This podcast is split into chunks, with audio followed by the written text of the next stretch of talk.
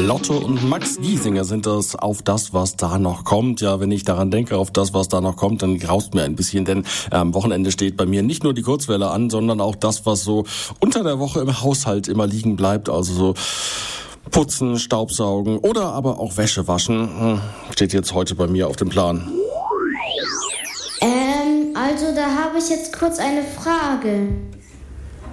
Ach Pluto, ich wusste gar nicht, dass du auch zuhörst. Schön mal wieder von dir zu hören. Was möchtest du denn wissen? Also, dass ihr Erdlinge Wäsche wascht, weiß ich inzwischen. Aber ein paar von euch sind ja gar nicht auf der Erde, sondern im Weltall. Zum Beispiel auf der ISS, der Internationalen Raumstation. Wie machen die das da? Tja, das ist mal wieder eine sehr gute Frage von dir, Pluto. Ich habe tatsächlich auch mitbekommen, dass die NASA jetzt ein Weltraumwaschmittel entwickelt hat. Dann lass uns doch eben Björn Wirtjes von der Vollsternwarte München fragen, wie es bisher funktioniert.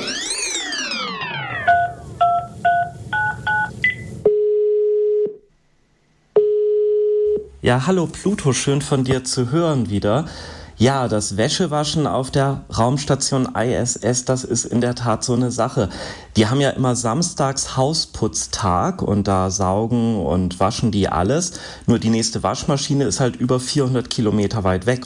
Ja, was machen die im Moment? Tatsächlich schmeißen die ihre Schmutzwäsche einfach weg. Die lassen die in einer Raumkapsel zur Erde herabstürzen und diese Raumkapsel verglüht in der Atmosphäre.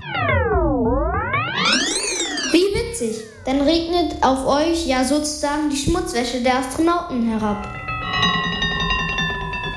Stimmt, da hast du recht. Zum Glück verglühen die Sachen beim Eintritt in die Erdenatmosphäre. Aber prassen sie im, nicht im Ganzen auf uns herunter? Ja, die Astronautinnen auf der ISS, die machen ja immer ziemlich viel Sport, damit sie ihre Muskeln in der Schwerelosigkeit im All nicht zurückbilden.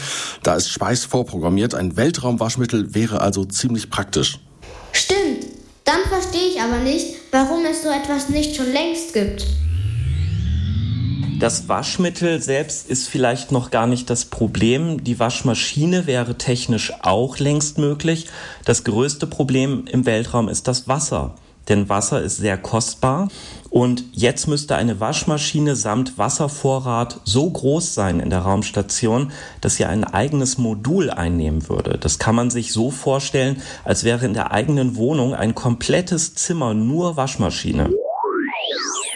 Wie unpraktisch. So viel Platz ist auf der ISS natürlich nicht. Und woher bekommt die Astronautinnen da dann überhaupt Wasser? Tatsächlich wird das Wasser von der Erde mitgenommen und damit müssen die dann auskommen. Und das bedeutet auch, dass 90 Prozent des Wassers recycelt werden muss.